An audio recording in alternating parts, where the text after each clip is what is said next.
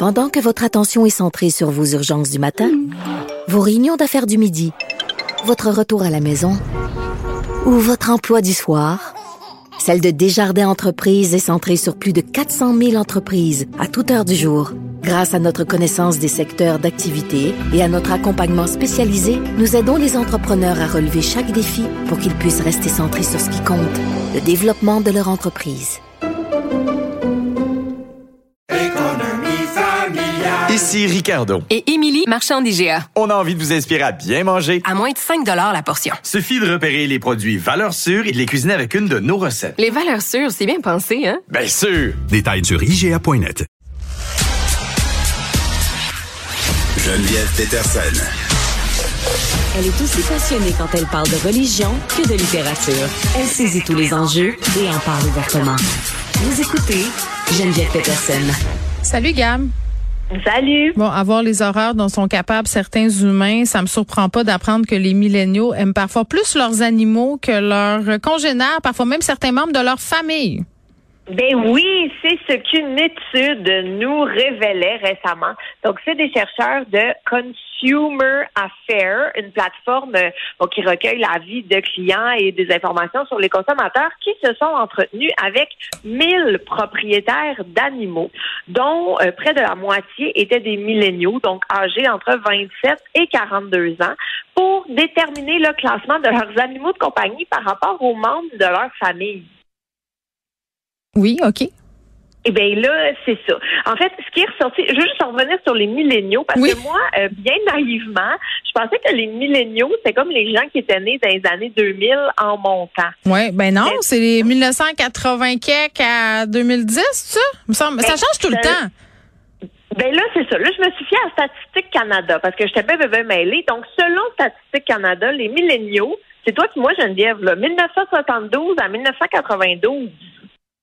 OK, fait que ça s'étend quand même assez loin, là, mais on dirait que personne s'entend. Fait que là, c'est Statistique Canada, mais on dirait que l'entente commune, c'est plus de 80 à, à 2010.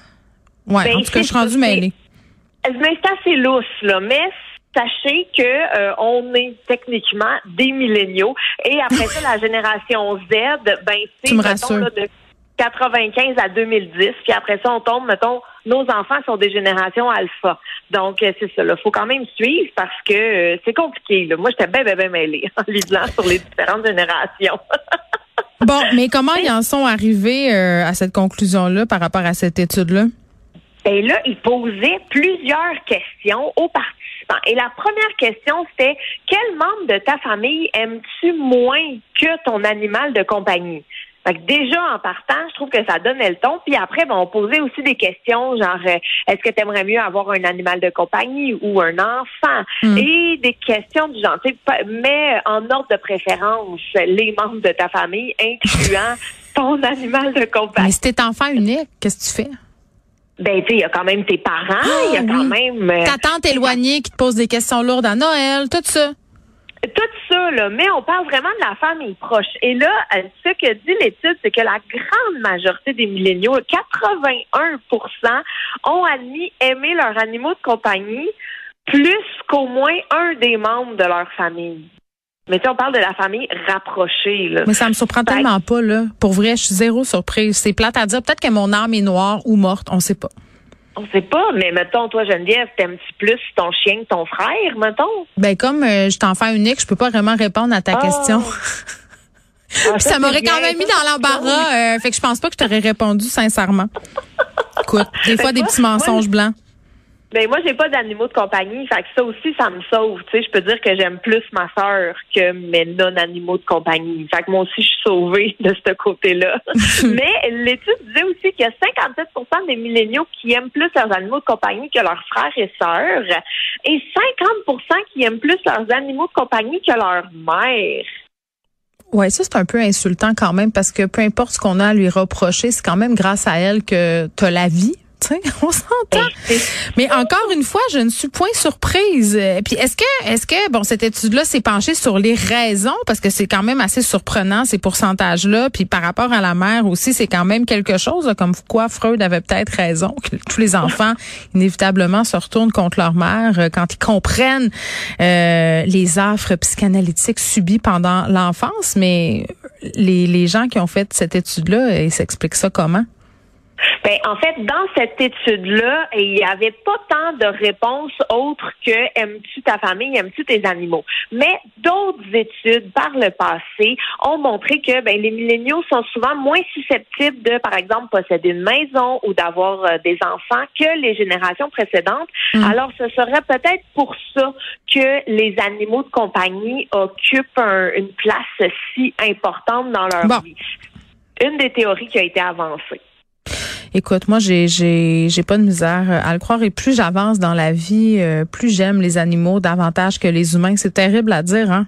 C'est, c'est... Mais je peux comprendre. Mais oui. Je peux comprendre. C'est sincère une relation avec un Non, animal. puis c'est de l'amour inconditionnel.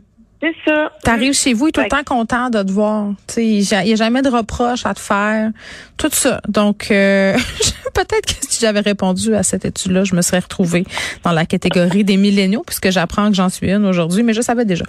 Euh, je me suis retrouvée dans cette catégorie de milléniaux qui préfèrent leurs animaux de compagnie à bien des humains.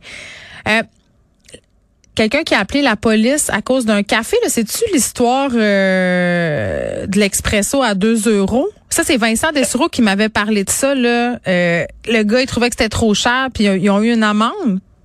Oui, c'est exactement ça. On est à Florence, en Italie. Un homme, tout bonnement, se commande un espresso dans un café. On lui facture 2 euros. Il est complètement scandalisé, hors de lui, trouve que c'est trop cher, appelle la police.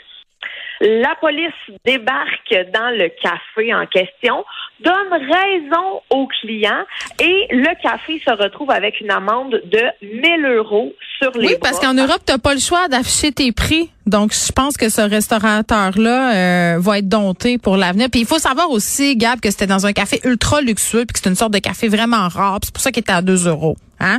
C'est pas si cher que ça. Et la raison pour laquelle il a eu une amende, c'est pas parce que son café était 2 euros, mais bien parce que euh, les prix n'étaient pas affichés. Le restaurateur se défend en disant oui, mais euh, il s'était affiché sur le menu en ligne. Donc, s'il avait scanné notre code QR, il aurait vu Bon, que euh, c'était ça les Ouais. prix. Mais bon, alors euh, voilà, il s'est retrouvé avec une amende de 2 euros. Et il n'y a pas de prix hein, et de, sur, il n'y a, pas de règle en fait sur le prix des espressos, mais c'est comme un peu une loi non écrite en Italie que les espressos se vendent 1 euro, même si les experts disent bon qu'avec l'inflation, ça pourrait monter à 1,50 euro dans bien. les prochains mois. Merci, Gab. Salut! Inspiré de la série Balado, J'ai fait un humain où des personnalités publiques se confient sur leurs histoires de maternité, découvrez maintenant le livre J'ai fait un humain de l'humoriste Gabrielle Caron. Un ouvrage où l'autrice raconte avec sincérité et autodérision son entrée dans la vie de maman. Le livre J'ai fait un humain de Gabrielle Caron aux éditions Très Carré, disponible sur cubelivre.ca.